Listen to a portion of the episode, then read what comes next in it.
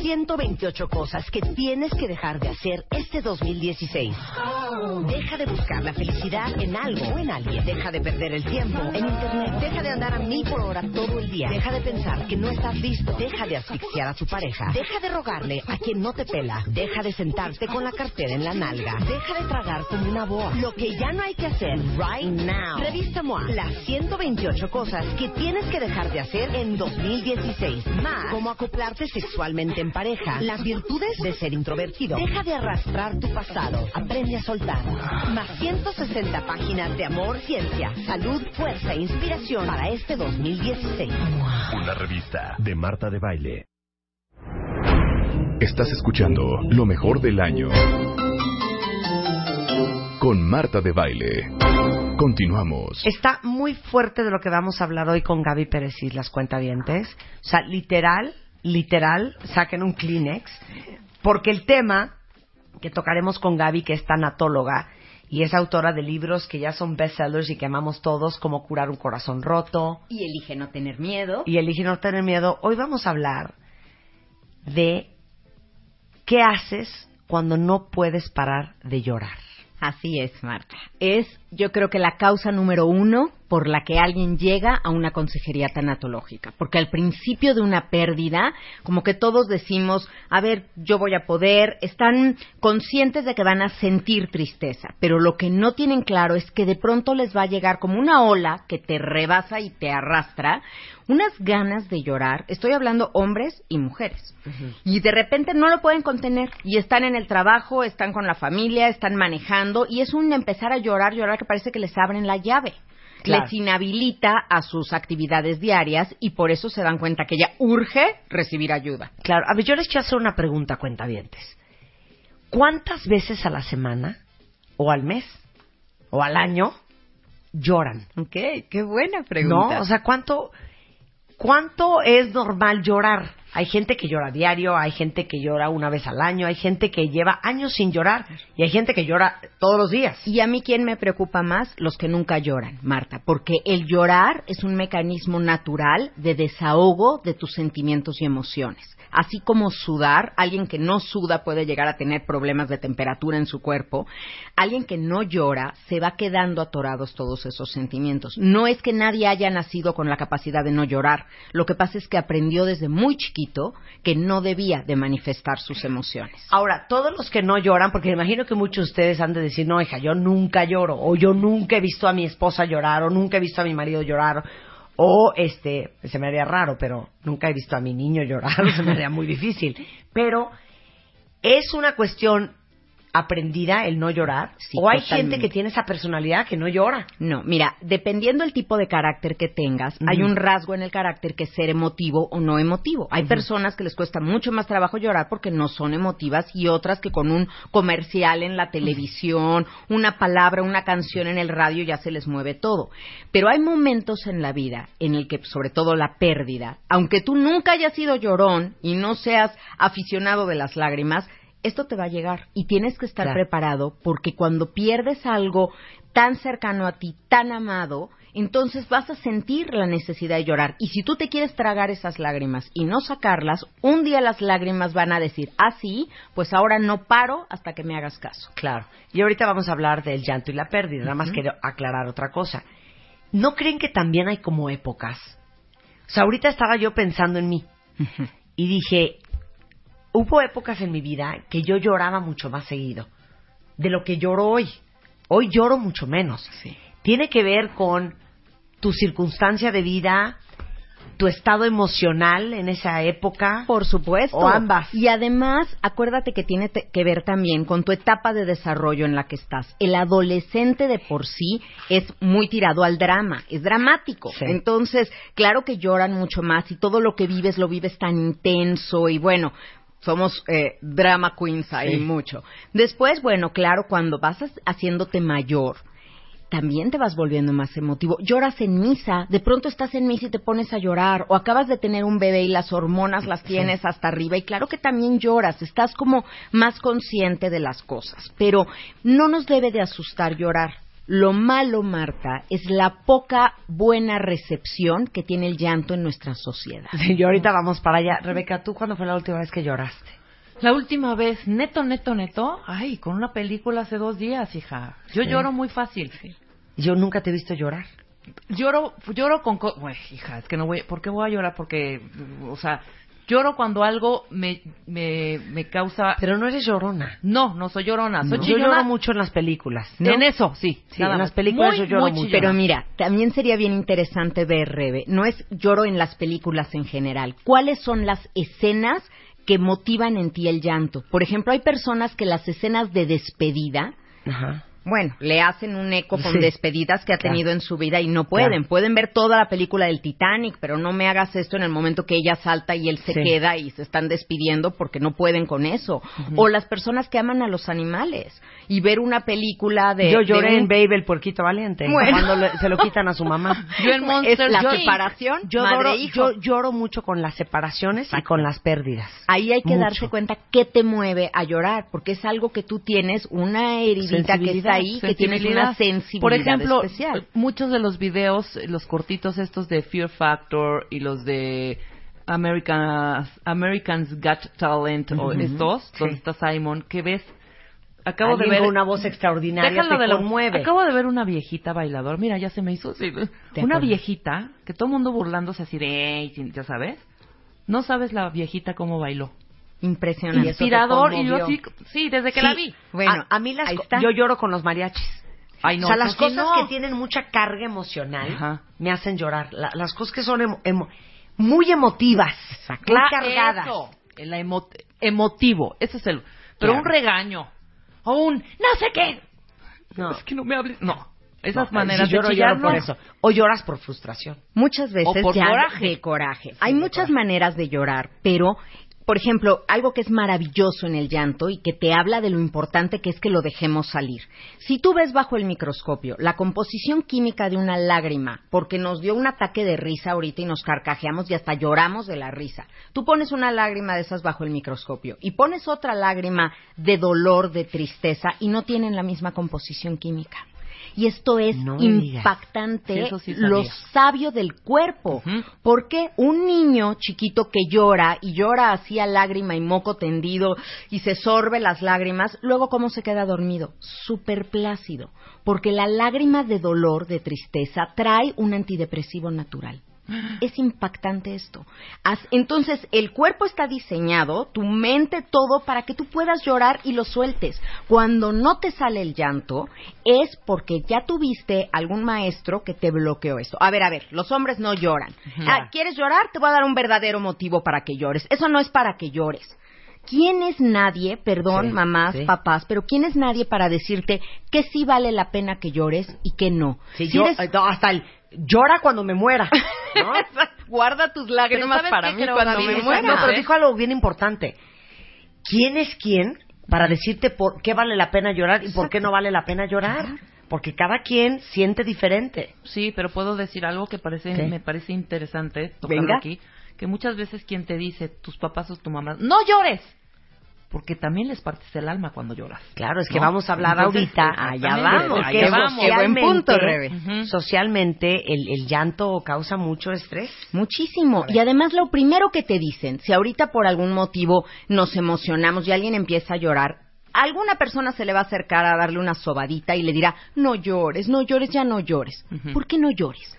¿Sabes por qué no llores? Porque yo no sé qué hacer con tus lágrimas. Exacto, Exacto. Es el único Porque motivo. te ponen en- entre, Claro. así, ¿qué hago? ¿Y, te ha- ¿Y que te hace daño llorar? No, para nada. Lo que te hace daño es aguantarte la lágrima, porque entonces al rato traes migraña, te duele la cabeza o tienes gastritis o por algún otro lado llora tu cuerpo si no lo dejas llorar por los ojos. Y yo creo también, Gaby, que por eso muchos hombres alucinan Sí. Que su vieja llore. Se sienten muy incómodos con las lágrimas Porque no saben qué hacer. A lo mejor les recuerda las lágrimas de chantaje de su mamá, a lo mejor les recuerda alguna otra situación, las que ellos no han podido sacar, no lo sé, en O cada a lo caso mejor dicen, no sé qué hacer cuando una vieja llora. Porfa, no llores. Sí. Y también tenemos que reconocer que cuando el llanto no es una lágrima emotiva, sino ya un llanto incontenido, se rompe la comunicación. Ya no podemos seguir porque ya es una es un camino de evasión también las lágrimas y se puede usar inclusive hasta como chantaje y todo. Bueno, con esta breve introducción vamos a empezar a hablar de cuando no puedes dejar de llorar. De llorar. Mira, Porque perdiste la chama, porque perdiste un ser querido, porque perdiste una pareja, porque perdiste algo. Claro. Y entonces empiezas con esta incomodidad. ¿Qué me está pasando? ¿Pero qué me pasa? Lo primero que haces es que te caes gordo.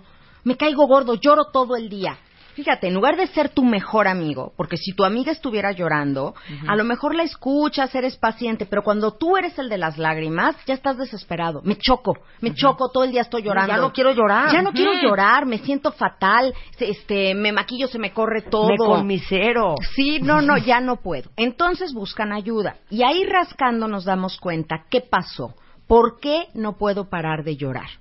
Porque desde que empezó mi dolor por la pérdida, empecé a bloquear esto por cosas que me han dicho en el exterior de tú eres fuerte, lo bueno es que tú eres fuerte, tú siempre has sido fuerte, o tienes que ser fuerte para tu mamá, o bueno, es que ahora te toca a ti ser la cabeza de esta casa y pues tienes que mantener la cabeza fría para poder resolver esto. De alguna manera, Tienes que poner buena cara por tus hijos más que nada. más que nada por todos los demás, pero nadie te valida a ti lo que estás sintiendo. Y a los demás les da tanto miedo que te pongas a llorar, porque dicen, ¿qué tal que empieza a llorar y no para? Tú también lo piensas. ¿Sabes qué, Gaby? Si empiezo a llorar, me dicen, me voy a desmoronar y creo que ya no voy a parar. Entonces, Ahora por eso te vas como hilo de media. Sí. Nosotros nos carcajeamos y lo hemos hablado mil veces. ¿Cuándo no les ha pasado a ustedes que empiezas a llorar por una cosa y 22 minutos después estás llorando ya por otra? Ya por otra. Sí. Y por otra, y por otra, y por otra. Entonces, si empiezo a llorar, me voy como hilo de media. Exactamente. Y te lo has bloqueado. Entonces llega un momento que de tener bloqueado el llanto, no estás haciendo los tres principios que debemos de seguir ante una pérdida. Para empezar un proceso de duelo en una pérdida, lo primero que tienes que hacer es reconocer que hubo una pérdida. Darte cuenta qué significó lo que tú perdiste. Porque el decir, se murió mi mamá, para cada quien es algo muy distinto. Para cada uno su mamá significa algo distinto. Entonces, sol- no solamente es darte cuenta de la pérdida, sino qué significó para ti. Y entender una cosa, nunca lloras por alguien más, lloras por ti. Y cuando entendemos esto, es cuando te tienes que dar el permiso que estás llorando por ti, por ti que te quedaste sin esa persona. Está cañón lo que acabas de decir, Gaby, muy fuerte. Cuando lloras, no estás llorando por nadie más, más que por ti. Más que por ti. Pero a ver, es- eh, ahonda en eso, explica eso. Sí, porque uno cree, es que estoy A ver, las que llorando, están llorando por, por mi un amiga. hombre ahorita. Sí, a ver, A ver. estoy llorando por un hombre. No, no lloras por él. Lloras por lo que tú sientes por él. Lloras porque tú no lo tienes a tu lado, porque la parte de ti que vivía con él está muriendo también en Igual este con un momento. hijo. Con un hijo. Por, por eso dices, es que yo no aguantaría que le pasara algo a un hijo mío. Cuando alguien se muere, y eh, hay que recordar que no necesariamente la muerte tiene que ser algo tan trágico como lo imaginamos, porque la muerte es una parte natural de la vida, que no sé por qué los seres humanos nos rehusamos a pensar que si eres joven no es una parte natural. Sí, porque todos traemos una fecha de caducidad desde que nacemos. Entonces, algunos van a morir jóvenes, algunos van a morir adultos, algunos van a morir ancianos, pero de que todos vamos a morir, todos vamos a morir. Tenemos que tener la certeza absoluta de que el que muere ya está bien, porque ya no le puede pasar nada. Esto lo dice Harold Kushner, un, un rabino maravilloso, el autor de varios bestsellers, entre ellos el de ¿Por qué le pasan cosas malas a la gente buena? Y él decía, cuando nace alguien, deberíamos de llorar, porque no sabemos qué le pueda pasar en la vida, qué destino le espera. Pero cuando alguien muere, no deberíamos de llorar, ya llegó a puerto seguro. José Alfredo Jiménez, nuestro gran compositor mexicano, decía eso, decía, a esta vida venimos llorando y nos Ay, vamos llorando. llorando. ¿Sabes qué estoy pensando? Yo no claro. hay que tener hijos. O sea, de veras, qué horror. No, hay que disfrutarlos en conciencia y sobre todo, porque ¿por qué estamos hablando de este tema? Porque México necesita volverse a conectar con el tema de la muerte, desde luego, volver a traerlo cercano, pero también con el tema de las lágrimas. Es inhumano, si me permiten la expresión, lo que está pasando con las personas en duelo y el poco reconocimiento social. Si tienes un jefe súper buena onda, te va a dar tres días de chance de que faltes a la oficina porque se te murió tu mamá, se te murió tu hijo o te divorciaste. Pero así sí es buenísima onda. Y después de esos tres días, espera que llegues y te comportes. Y te mantengas bien y funciones y nada de que te pongas ni andes llorando por los rincones porque es incómodo para los demás. ¿Por qué nos es tan incómodo el dolor si es una de las expresiones más humanas y más naturales que existe? ¿Qué, ¿Qué nos pasa que queremos sacar al duelo de nuestras vidas como si el duelo fuera una enfermedad? y no me lo vayas a contagiar. Entonces, hazte para allá y te vemos como bicho raro si lloras, cuando ¿A poco no les ha pasado encontrarse a alguien en la calle sentado en una banqueta, en el metro, en- llorando? Simplemente llorando. La gente rara vez se acerca a decir, ¿puedo hacer algo por ti? ¿Te ayudo? Yo sí soy de esas. Me ha tocado muy pocas veces, pero las dos que me han tocado una vez fue un chavo y me acerqué y me senté con él. Estaba en la banqueta y en Palmas. Ajá. Le dije, ¿estás bien? Y me dijo, sí, muy bien, pero mm, sí estoy bien. Muchas gracias por preguntar. Y ya me paré y ya me fui. Y otra que el marido le había zorrajado unos mm, trancazos, pero me dijo, y ahí viene de regreso, así que mejor ni te metas, ¿eh? porque es bien agresivo. Entonces Ay, fui. pobrecita. Esas fueron las Sí. dos. No, es que no podemos volvernos tan indiferentes de las lágrimas, que es la manifestación de dolor de los demás y que es una señal de el lagrimómetro nunca te va a decir que un duelo está mal, pero es señal de que algo está pasando y que se requiere algo. Pero a ver, hija, si ya hiciste los tres primeros pasos, hiciste conciencia de lo que pasó, Ok. hiciste una evaluación de lo que eso que pasó, esa persona que se fue, esa pérdida que tuviste, significaba para ti. Y el tercero, El tercer paso es que tienes que entender que tienes que reconstruir tu vida, que no te puedes quedar en los pedazos, en los escombros de lo que fue este edificio o esta construcción que era tu relación con alguien. Ay, como Tienes que hacer tu vida un plan de vida que no incluya a esa persona, sea por divorcio, Qué si es un trabajo, pues ya no incluya ese trabajo. por eso, si hiciste los tres primeros pasos, ¿no te da a llorar sin parar? No, sí te puede dar, pero entonces lo que te indica el llorar sin parar, necesitas hablar. Los seres humanos somos seres sociales y necesitas hablar.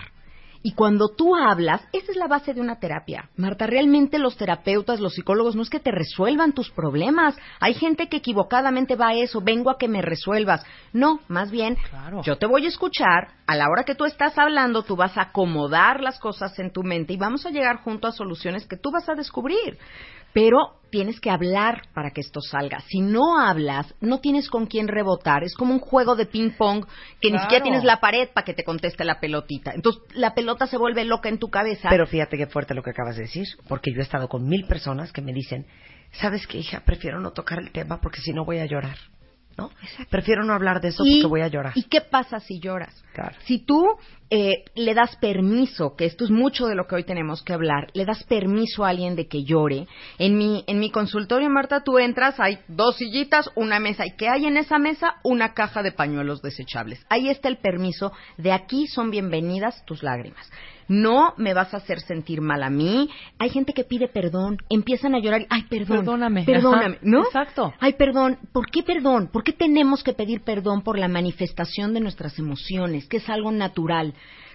¿Pedirías perdón porque te dé risa? ¿Pedirías perdón por un bostezo? Claro, no grosero, así que arrojes al, al exterior, pero son procesos naturales. ¿Por qué tendríamos que pedir perdón? Entonces, número uno, si están llorando sin parar, Necesitan hablar. Y si no hay nadie que te escuche, porque a veces las personas no saben escuchar, bueno, la mayoría o a de los ya están casos. cansados de, de oírte con el cuento. O sabes que tienen, Marta, una prisa enorme por quitarte tu dolor. Y en el dolor hay que quedarnos el tiempo suficiente hasta que extraigas significado de ese dolor. ¿Para qué quieres un duelo de microondas, una cuestión express que salgas corriendo de él? Espérate.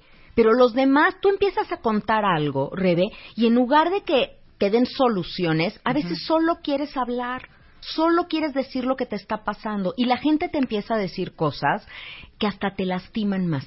Sí, claro. Ya no pienses en eso. No, no es una cosa totalmente tonta que te digan, ya no pienses en eso. Si eso, eso que es mi pérdida, abarca el 100% de mi pensamiento, de mi sentir, mi mundo se me colapsó y tú me contestas, ya no pienses en eso. O sea, ¿cómo? ¿Cómo? Ya no pienso en eso. Concéntrate en lo bueno, quédate con lo bueno, las cosas pasan para algo, Ay, échale ganas. Digo, no en balde por eso escribí cómo curar un corazón roto, que tiene toda una sección que te dice qué decir, qué hacer, qué sirve, qué no sirve. Y todas estas frases huecas no sirven y lastiman. Quiero tuitear en este momento algo que acaba de escribir Gaby Pérez Islas. Es que yo, para mí tú eres Gaby Tanatóloga. Porque bien, es Gaby así. Tanatóloga en Twitter. Se los voy a decir regresando del corte, no se vale. Estás escuchando lo mejor de Marta de Baile. Lo mejor de Marta de Baile.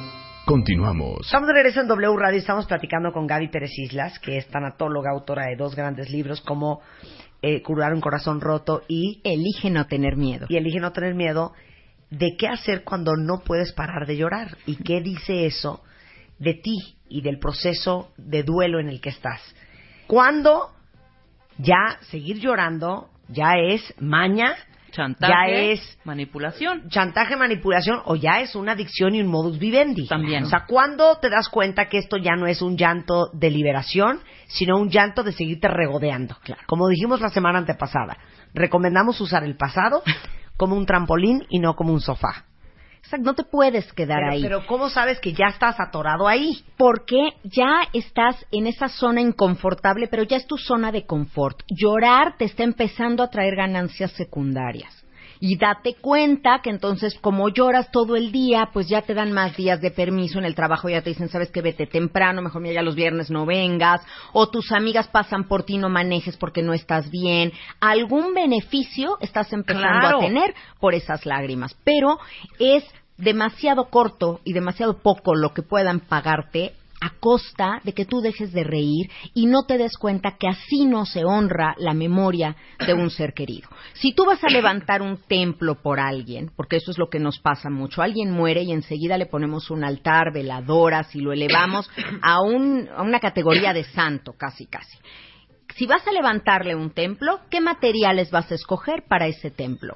Porque si tú te acuerdas de los tres reyes magos, cuando ellos fueron a hacer su chamba, llevaron oro, incienso, mirra, materiales valiosos. No llevaron lágrimas, sufrimiento, dolor, penurias, porque con eso no construyes nada, nada más destruyes. Tú como adulto tienes que ponerte límite a tu sufrimiento. Esa frase que decía Marte que le ha oído mucho, hay momentos en tu vida que el sufrimiento no es opcional.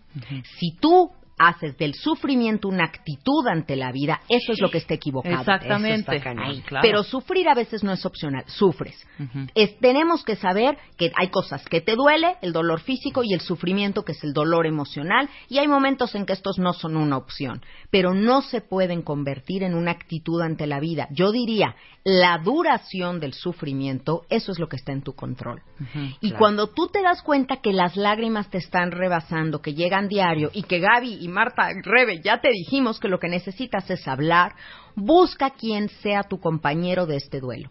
Alguien que te pueda escuchar, que no se sienta incómodo por tus lágrimas, que no quiera resolverte lo que te pasa, solamente te escuche, que no quiera quitarte tu dolor, porque a veces el dolor es lo último y lo único que te queda de la persona que se fue. Y te quieres quedar con ese dolor un ratito más. Entonces no me lo quites. Déjame, nada más escúchame lo que tengo que decir. Si no tienes nadie que te escuche, porque como decía Marta, ya se aburrió todo el mundo, ya no te quiere oír, busca ayuda profesional, busca Claro. una oreja profesional que te escuche y que además te vaya guiando a salirte de la conmiseración y la lástima para moverte en otro terreno que es la responsabilidad. Ok. Es que me estoy acordando de alguien que escribió hace poco un Twitter acá en el programa cuando estuvo la gente de la meditación, que no paraba de llorar. Me acuerdo perfecto de ese ejemplo porque además de, de colaboradora, claro que soy radio escucha siempre de este programa y me acuerdo de esa cuenta que escribió y dijo yo lo siento pero estoy muy mal, tengo el corazón roto, no puedo dejar de llorar, ¿no? y, y claro que aunque técnicamente el corazón no se rompe y entiendo perfecto la explicación que le dieron, a veces tú así lo sientes. Entonces lo primero que yo le diría a esta persona así y tomándole la mano literal sería se vale llorar. Se vale llorar, date permiso de llorar. Todos los sentimientos se valen en el duelo. Lo que no te puedes permitir son todas las conductas. Llora, pero si por llorar estás dejando de ir a trabajar, Eso es lo que no te puedo permitir. Te permito llorar, pero tienes que ponerle una modulación a ese llanto para que sigas atendiendo a tus hijos, aunque te estés separando y aunque extrañes muchísimo a tu exmarido o a tu marido, no puedes dejar de atender a tus hijos, no puedes dejar de seguir adelante, no puedes dejar de comer, punto. No puedes faltarte así al respeto. Ponle una modulación a ese llanto. ¿Cómo? Ponte un horario para llorar. ¿Por qué no? Si yo voy al gimnasio, me pongo un horario para hacer ejercicio. Tenemos un horario para comer. Tenemos un horario para ir a la cama. ¿Por qué no me voy a poner un horario para llorar? Para que sea como una olla express y yo todos los días dejo salir el vapor, dejo salir un poco de lágrimas y luego ya lloré, me seco mis lagrimitas y órale, a darle una respuesta a la vida. Un momento ideal para llorar es la hora del baño. A la hora que abres la regadera, puedes abrir la regadera y abrir la llave de tus emociones, claro. Nadie te ve, nadie está incómodo con esas lágrimas, que fluyan todo lo que tengan que fluir, puedes hasta gemir y, y verdaderamente llorar a gusto, pero cuando termine el agua, también cierra las lágrimas y di, ay, qué rico, ya lloré un ratito, ya lo dejé salir, ahora voy a hacer lo que tengo que hacer y luego regreso en la noche y si quiero lloro, lloro otro ratito, pero no se me va el día en llorar. Tengo que ejercer gobierno sobre lo que estoy sintiendo. Pero recuerden una cosa, se vale llorar, los sentimientos no son de carácter moral, es decir, no son buenos o malos. Todos los sentimientos se valen. Lo que no se vale es lo que haces con esos sentimientos. Ah, a ver, explica esa gran diferencia. Sí, sí, tú puedes sentir lo que quieras y te lo voy a poner con un ejemplo muy claro. A ti te puede gustar el marido de tu amiga. ¿Te gusta? Punto. No, es que no me debe de gustar, pero te gusta. Y traes este jaloneo interior de sí, pero no, sí, pero no. A ver, ríndete ante el sentimiento, fluye con él, o sea, siente que me gusta, pero no hagas nada, no le coquetees al marido de tu amiga, no te le insinúes, no tengas una aventura con él, nada. Las conductas se modulan y pones un límite y, y, eres un adulto que está en responsabilidad de tus actos, pero permítete sentir lo que quieras sentir. Y les voy a poner un ejemplo muy claro. ¿Por qué tendría que haber una lógica y un procedimiento en un proceso de duelo cuando en el amor no lo hay? Si tú amas a alguien y es un enamoramiento así, un amor nuevo, nuevecito como digo yo, pues actúas de manera a lo mejor no muy racional y no muy lógica y haces cosas que se escapan a la razón. A lo mejor sales en la noche, a medianoche lloviendo para irle a dejar una flor en su ventana para que al día siguiente la vea. Y eso no está lógico, te estás poniendo en riesgo, no está muy cuerdo, pero así es el amor. Bueno, pues así también es el dolor por haber perdido al amor.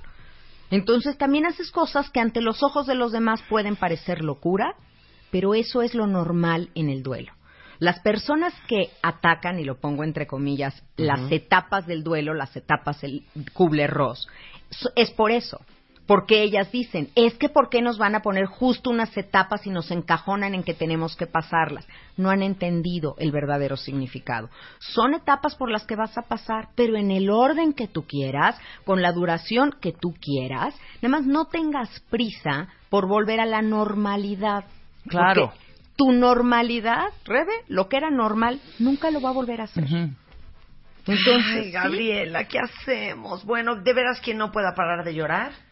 Por favor les suplico que vayan a buscar a Gaby Pérez O que pinten, o que escriban, o que hagan cualquier cosa creativa para que las lágrimas puedan fluir y puedan salir a través del arte, a través de la creación, a través del deporte, pero hazle caso a tu cuerpo, dale ese permiso. Y como sociedad, démosle permiso a los demás. Ok, nada más, antes de que se vaya Gaby, digo un tutorial para todos los que estamos escuchando. ¿Qué sí le puedes decir que ayude a alguien que está atacado en llantos? Es que no, no busques algo desesperadamente qué decir en esta situación. ¿Por qué tenemos que llenar los espacios Ni o los te vacíos? comprendo, claro, porque no te quieres quedar callado. Porque además, de veras no la comprendes. Te puedes imaginar lo que estás sintiendo. Has oído, has visto o sentido cosas parecidas, pero no lo puedes entender, porque otra cosa de los sentimientos es que son únicos e irrepetibles. Entonces, ¿qué haces? Son personales, la acompañas. Si de veras quieres ayudar a alguien, quédate cercano, sé paciente y quédate callado. A ver, estoy mal, pero cuando yo he estado llorando y alguien se acerca y me abraza y no me dice nada, me pongo muy nerviosa. Bueno, depende la- el grado de intimidad que tengas con alguien para que te abrace, porque es una invasión de tu espacio vital. Pero Sí. cuando tú puedes llorar, además, Marta, es curioso cómo escogemos con quién llorar. No lloras con cualquiera. Sí, es Sí, cierto, no, es yo cierto. lloras con cualquiera, cualquiera, claro. porque el y yo se los digo, el que alguien llore conmigo es un regalo para mí, es un privilegio de su confianza. Algo sienten que les permite llorar. con, con, con otra persona a lo mejor no te sientes a gusto y te aguantas el llorar hasta que llegas a tu casa y lloras. Me pasó una vez en un vuelo que te dan tu comida, empecé a comer y se me atoró un pedazo de carne. Pero así de, ahorita se me pasa y ahorita se me pasa. Y no se me pasaba, era yo muy jovencita, iba a ver a mi papá.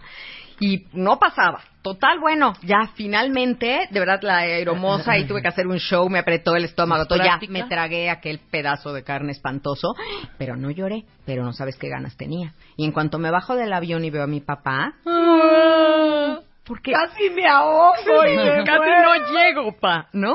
¿Por qué? Porque escoges a la persona. Entonces, si alguien te escoge, si tienes ese privilegio, ese regalo que siempre decimos a veces envuelto en envoltura extraña, pero eso es, atesóralo. Y no sientas la obligación de tener que decir algo. Puedes decir nada más como una escucha empática, a sentir con la cabeza cuando ella esté diciendo, decir, por ejemplo, qué fuerte, o sea, validarle lo que estás sintiendo, no se lo bates, es que me siento tan culpable, no, no eres culpable, no le digas eso, ella se siente culpable, y cuando alguien se siente culpable, lo sea o no, tiene que trabajar su culpa. Claro. Eso es lo más importante, tú estás sintiendo eso, trabaja eso. Pero escuchar sin batear lo que te dicen. Pero entonces ya no vamos a decir nada ni, ay, hija, es que yo sí soy. No, ya, mana, no llores, todo va a estar bien. Es que no tienes la certeza absoluta que todo va a estar bien. ¿Todo qué? Si lo que quiere la persona en ese momento es que le regreses a su ser querido, que, le- que, que vuelva a estar su hijo, ¿cómo que todo va a estar bien? Tú quisieras que todo estuviera bien. Lo que puedes hablar es de ti, de ti en ese momento, no de ella, ni des predicciones de futuro porque no tenemos esa bola mágica. Y si le dices, ya, sácalo, saca Sácalo. todo, sácalo. Llora. Yo soy más de, ya, sácalo, vámonos, para afuera. Totalmente. Que mañana va a ser otro día. Siempre digo, igual hoy te vas a morir. Pero eso que es estás diciendo es muy sabio, Rebe. No le estás diciendo mañana será un día mejor, mañana ya te habrás olvidado Será de esto. otro. Será otro. Igual y peor, tu visión pero otro. será otra. Porque Ajá. en el momento de la crisis, lo que tú buscas, como dar- dando estos primeros auxilios psicológicos, es restablecer la funcionalidad de alguien y ponerlo en área segura. Exacto. Cuando una amiga te habla llorando y te, a ver dónde estás. Es voy primero para allá, tienes- claro. ¿Dónde estás? Estás manejando, a ver, estacionate, párate tantito, métete a una cafetería, no sé qué, ¿dónde estás? Si puedo, ahí voy, o platicamos desde ahí. Pero no platiques manejando, no estés así llorando, a ver dónde va. Es que ya me voy, voy a buscar, me voy a casa de un... A ver, calma, calma. Ahorita ves todo de esta manera, con unos lentes oscuros puestos, pero mañana será otro día. Y tienes toda la razón en eso que estás diciendo, sin promesas Claro. de que será un mejor día o que las cosas se van a resolver. No hay que minimizar lo que la otra persona siente. Claro. Eso nunca, lo que les decía, sobre todo con los niños. Ay, por eso no llores. Ay, por e- te compro otro perro, hombre. no Ay, es para sí, que hagas este drama. Oye, no. Es una pérdida muy fuerte ¿eh? y en ese momento es el 100% de su dolor. Sé empático. Claro. Escucha sin dar soluciones, pero ¿cómo nos entra la, la prisa por solucionarle a alguien las cosas? Por decir algo inteligente que lo saque del estado en el que está y a lo mejor él ni quiere salir de ese estado todavía. Simplemente escucha, permanece cercano, sé receptivo y cuando la persona esté lista, se acercará a ti y vas a ver que vas a encontrar la manera de ayudar. Ay, Dios mío. Bueno, pues así las cosas. Oye, y es, y es normal, bueno, sí, lo comentábamos al principio, que hay personas que ves llorar, pero no te inspira nada. Pero ni siquiera un... O sea, no te conmueven. No, pero hasta, hasta corajito de repente da de... "Ay, ya". Yo ¿sabes qué yo pienso? Fíjate que a ver si, si lo puedes interpretar. A ver si me agarran la onda, cuentavientes. ¿Sabes que no sé si la palabra es saca de balance, enoja, pero porque en el fondo es una profunda angustia? ¿No te pone muy mal ver llorar a tu mamá? Es que- Cuando mis hijas me han visto llorar, se ponen de un genio. Ah, Ya, mamá. Ya, mamá. Ajá. No sé qué. Que estás llorando. Ajá, ajá. No seas cursi. Pero es un rollo. Pero claro. yo creo que lo hacen porque les da miedo. Exacto, no saben qué Uno hacer. es el roble. Entonces, si mi mamá se rompe, No, bueno. o sea, te produce una gran inseguridad ver a tu mamá llorar. ¿Quién me yo cuida veo a a mi mamá llorar y me cae fatal. ¿Sí? Sí. Tú ves a tu no, mamá yo llorar. veo a mi mamá llorar, que también llora un poco, pero cuando Sí. he visto llorar por una película Sí. o una pérdida de Sí. su madre, por ejemplo, no, yo ahí, yo ahí me, a- me agarré los todos y no lloré con ella, ¿sabes?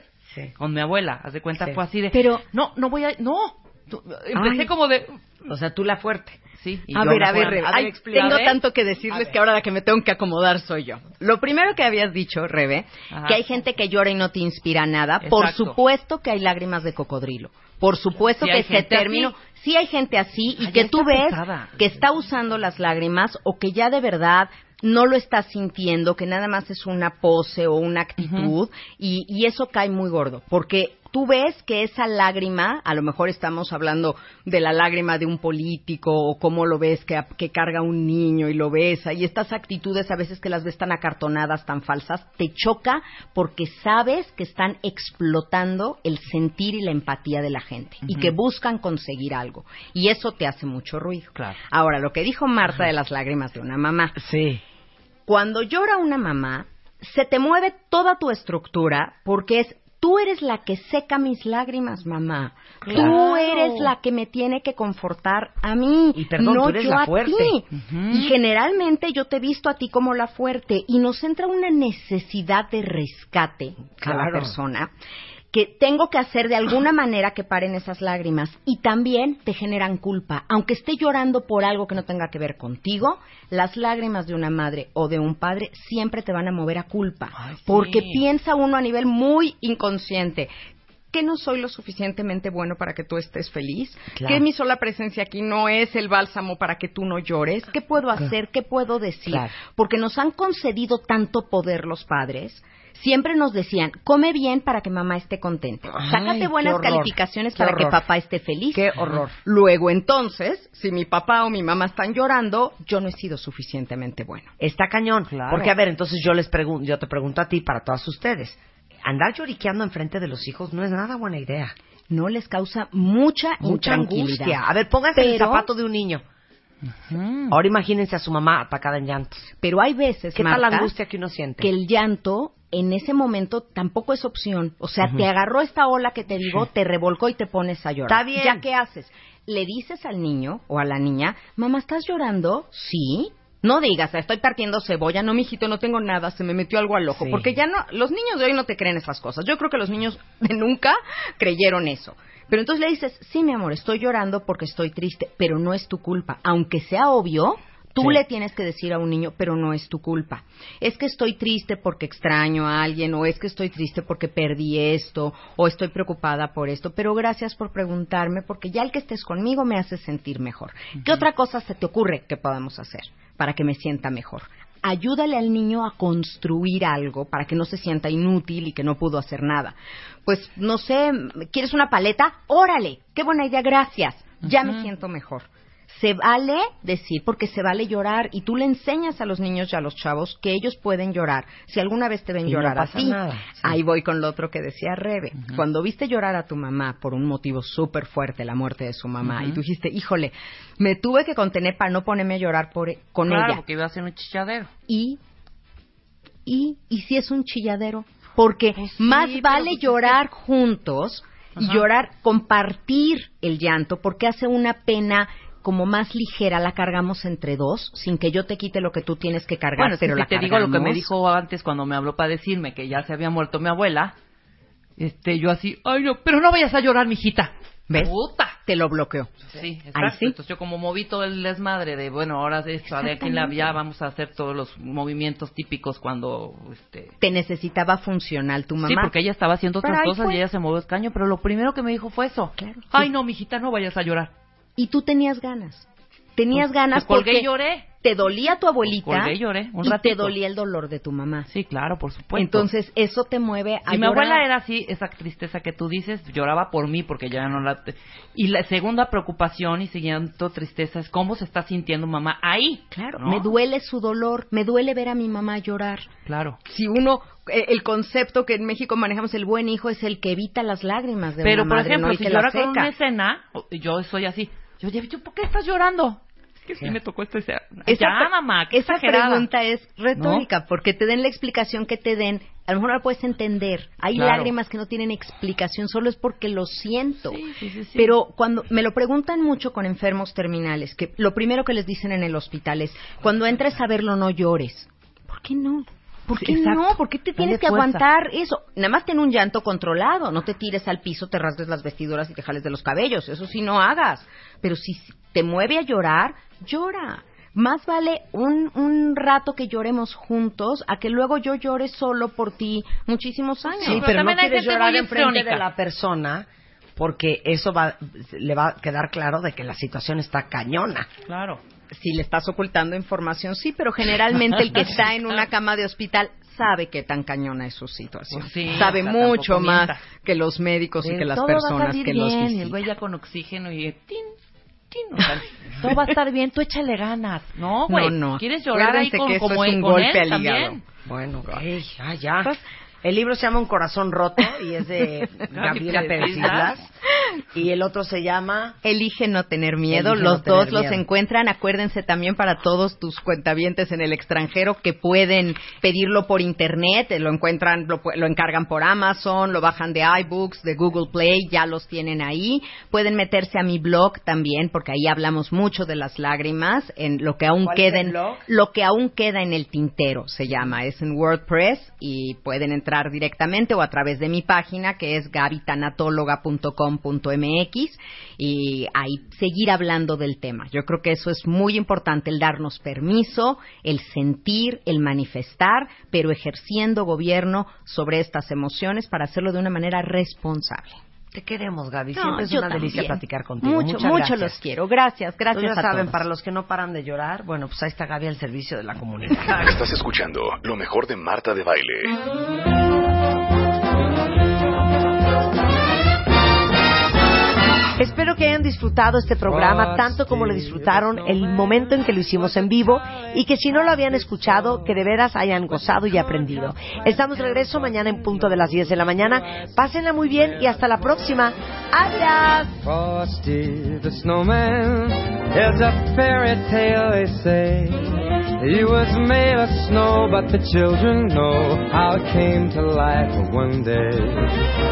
was. There must have been some magic in that old top hat they found.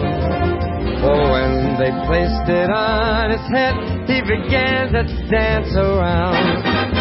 Oh, Frosty the snowman, with alive as he could be. And the children say he could laugh and play just the same as you and me.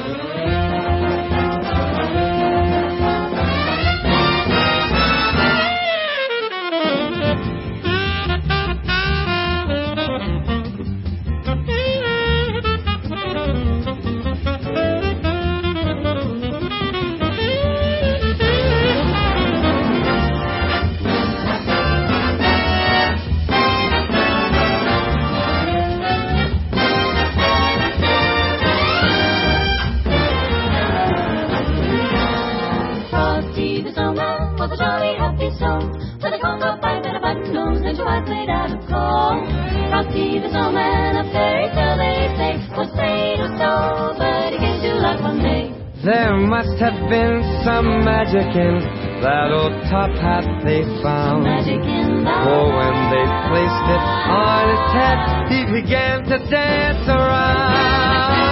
Frosty the snowman, knew the sun was hot that day. Hot that day. So he said, let's run and we'll have some fun now before I melt away. Frosty the snowman had to hurry on Don't you cry, I'll be back again someday.